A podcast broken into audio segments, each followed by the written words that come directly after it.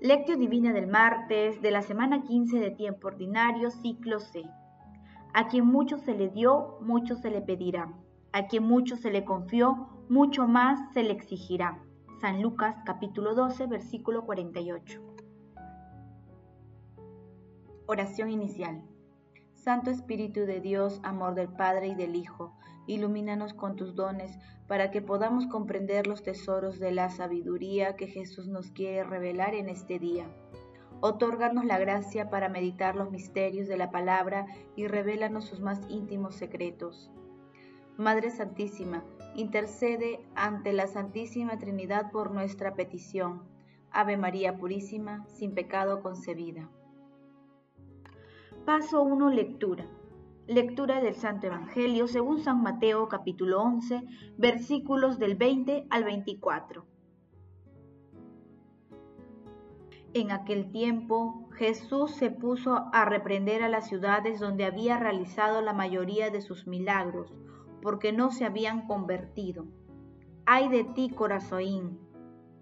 Ay de ti, Betsaida si en Tiro y en Sidón se hubieran hecho milagros realizados entre ustedes, hace mucho tiempo se habrían convertido, cubiertas con vestido de penitencia y ceniza. Les aseguro que el día del juicio será más llevadero para Tiro y Sidón que para ustedes.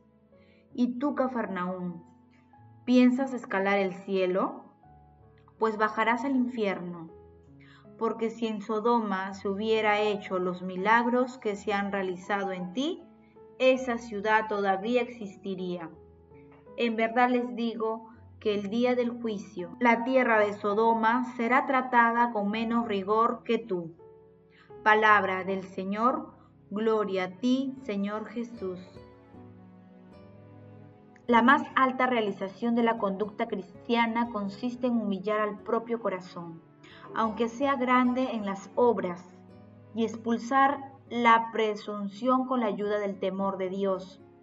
De este modo, gozaremos de la promesa no en proporción a los esfuerzos realizados, sino en la proporción de la fe y al amor por ella, dada la grandeza de los dones, no es posible encontrar esfuerzos proporcionados, solo una gran fe y una gran esperanza están en condiciones de medir la recompensa prescindiendo de los esfuerzos y el fundamento de la fe está representado por la pobreza de espíritu y del amor desmesurado por Dios.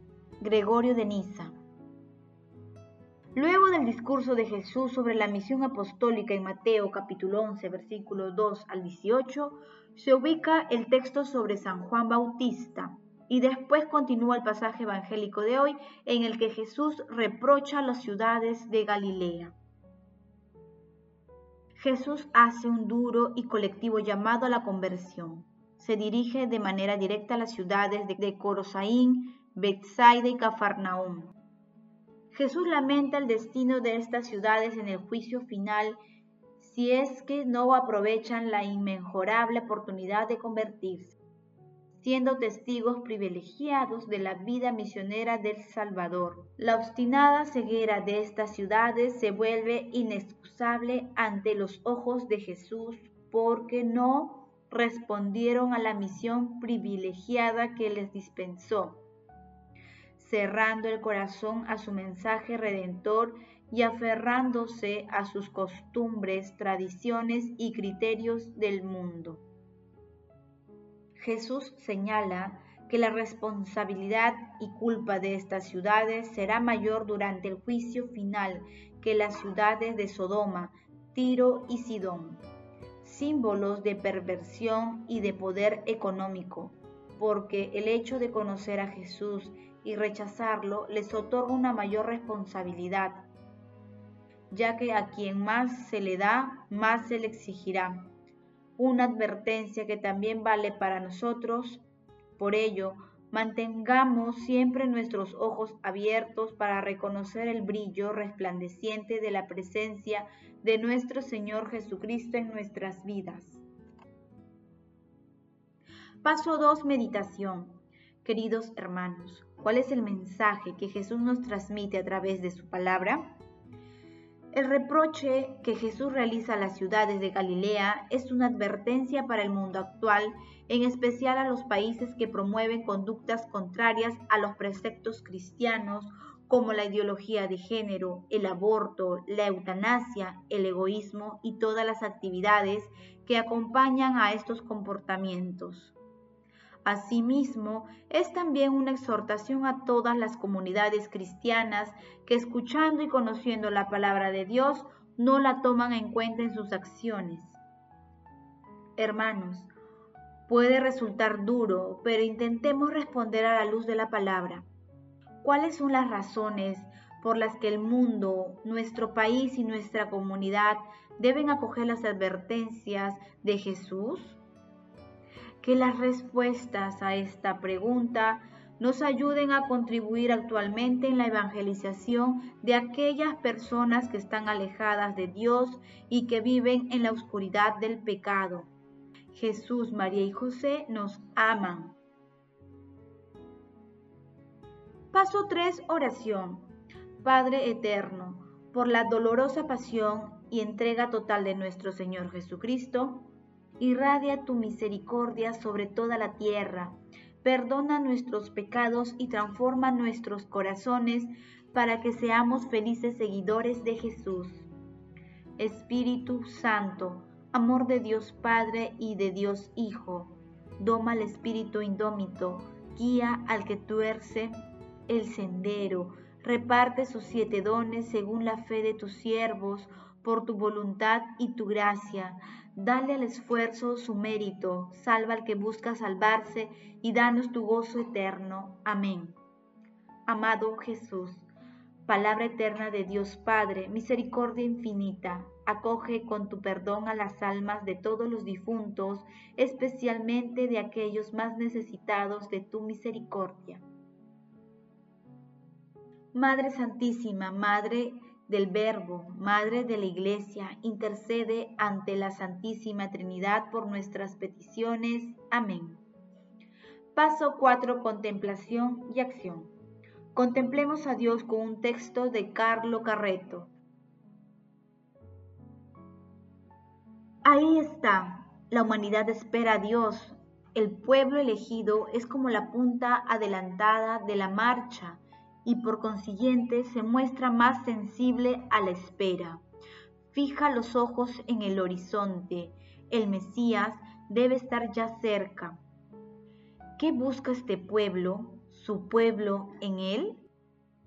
¿Qué rasgos hay que descubrir a primera vista a su llegada? El poder, la gloria, la luz fulgurante, el triunfo. ¿Qué llega? La debilidad, la pequeñez, la oscuridad, el anonimato. ¿Quién ha advertido la venida de Dios bajo el velo de la carne de un niño? Nadie, ninguno de los que le esperaban le ha visto. Ninguno se ha movido en Jerusalén, la ciudad santa, el escabel de Dios. Peor aún, alguien se ha movido, pero ha sido para matar al inoportuno que venía de una manera diferente a como se le esperaba. El pueblo más religioso de la tierra, el pueblo elegido, no vivía sino de esta espera, y esa espera se había vuelto espasmódica. Se sentía en el aire. ¿Qué busca este pueblo en el horizonte mesiánico, en la aurora de todas las profecías? Al Hijo de David, al vencedor, al que habría de restaurar el reino, al que habría de expulsar por fin a los odiados romanos. ¿Quién llega? Un pobre obrero, escondido en un pueblo desconocido y además despreciado. No hay nada que hacer. Después de tantos años nadie se ha dado cuenta. Los ojos buscan algo muy distinto al sudor de un trabajador o al anonimato de un pobre. ¿Y cómo acaba la historia? El choque entre aquel que dice ser hijo de Dios y los que no pueden aceptar un modo de proceder como este llega a su apogeo y se revuelve en la crucifixión de un inocente. Es difícil creer en Dios. Es difícil comprenderle en su pensamiento íntimo y más difícil todavía escucharle. Pero también hay que escandalizarse conociendo la realidad de la debilidad humana, que es infinita, aunque no supera la misericordia de Dios.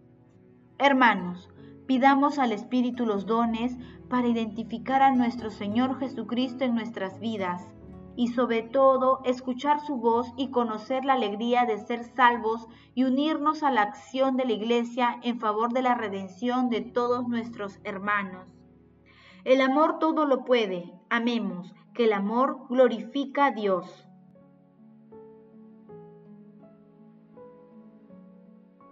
Oración final. Gracias Señor porque tu palabra nos conduce por caminos de paz, amor y santidad. Espíritu Santo, Ilumínanos para que la palabra penetre lo más profundo de nuestras almas y se convierta en acción. Dios glorioso, escucha nuestra oración.